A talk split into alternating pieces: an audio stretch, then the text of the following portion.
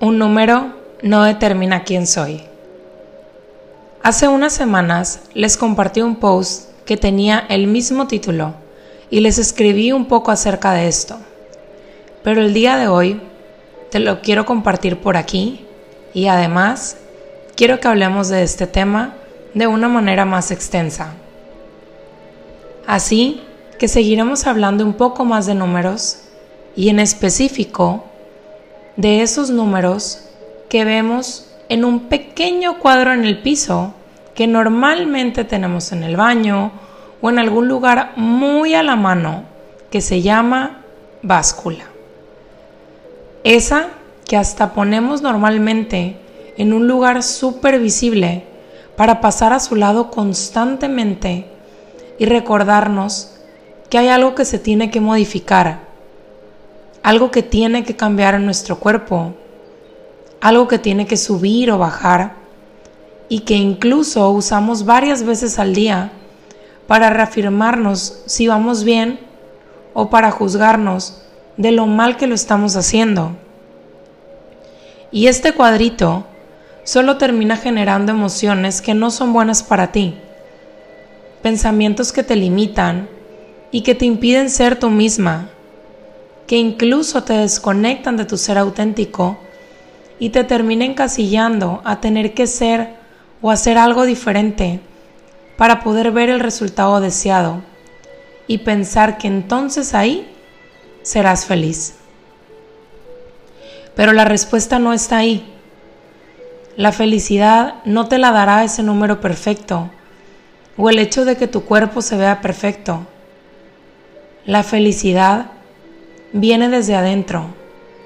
Y ahí es donde tiene que empezar el cambio, no al revés. Y es momento que te permitas experimentar esa felicidad dentro de ti que está deseando salir. Y todas esas partes de ti que han estado reprimidas y que has ido escondiendo por miedo, por comparación o por tener que. Muchas de nosotras vivimos esperando el lunes o cada mañana para subirnos a la báscula y que con un número nos determine si hemos sido buenas o malas personas. Porque honestamente, cambia todo nuestro día si ese número está igual, si ese número bajó o ese número subió.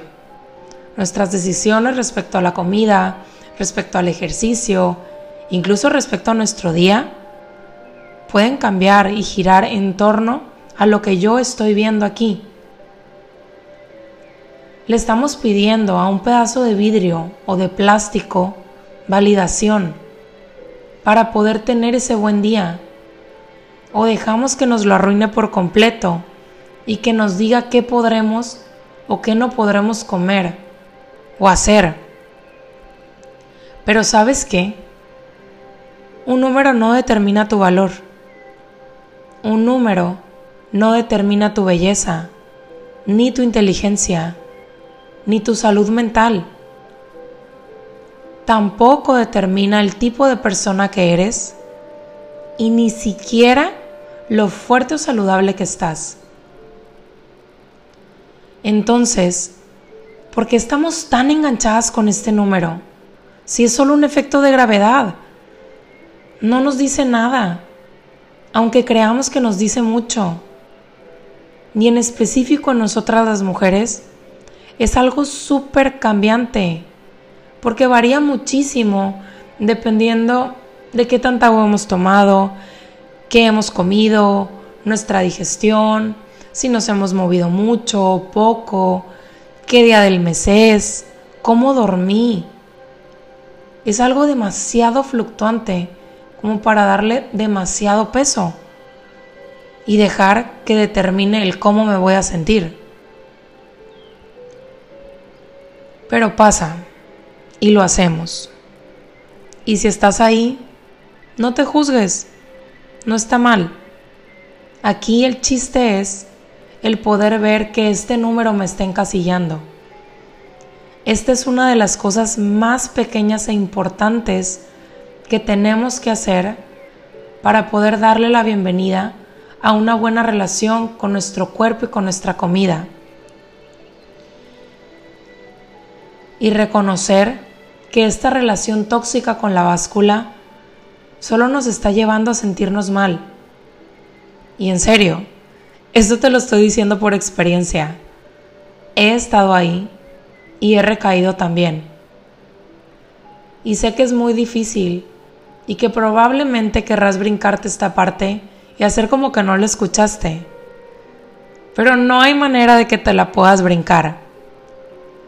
Si has estado lidiando con tu amor propio, el amor a tu cuerpo o tu relación con tu comida, sabes en el fondo que esto es para ti. Y aunque llegues a pensar que las básculas no tienen un impacto en tu felicidad, lamentablemente sí lo tienen, porque te hacen compararte a ti misma a un número que tuviste hace un año o cinco años o dos semanas, a alguien más o a una tabla hecha en masa que dice lo que una mujer de tal estatura o cierta edad debería de pesar. Pero nadie está evaluando ahí toda la parte emocional. Nadie evalúa ahí lo que haces, lo que te gusta, lo que no te gusta, tus pensamientos, tus preocupaciones y todo lo que está pasando alrededor en tu vida. Así que, ¿cómo le estamos dando también todo el poder a eso? Digo, está bien que lo usemos como una referencia, pero no que sea nuestra ley. Porque adivina qué, estamos aquí para avanzar hacia enfrente, no para quedarnos donde todo el mundo está o donde tú estás, no para ir para atrás. El chiste es que lo hagas diferente, que te permitas sentir desde tu corazón que hay una manera de hacerlo mejor, una manera en la cual al conectar te permites ver también todo esa que hay en ti, todo tu gran potencial, toda esa magia disponible para ti y lo perfecto que es tu cuerpo. Pero si sigues comparándote a ti misma con tu vieja versión, con tu adolescente, o cómo estabas antes de que tuvieras un bebé, o cuando fuiste a universidad, o en aquella Semana Santa que te fuiste a Los Cabos que estabas en un peso wow. ¿Te das cuenta qué tanto te estás limitando de ir por la vida que quieres? Y solo con el pensamiento. Si estás constantemente viendo al pasado y no hacia el futuro, ¿cómo esperamos avanzar si seguimos así? Te invito a entrar en un nuevo capítulo lejos de dietas, de tristeza, de enojo, de odio. Te invito a abrirte a una vida abundante, hermosa, sin reglas y con libertad. ¿Qué tan feliz te quieres sentir en tu vida, en tu piel? En tu entorno.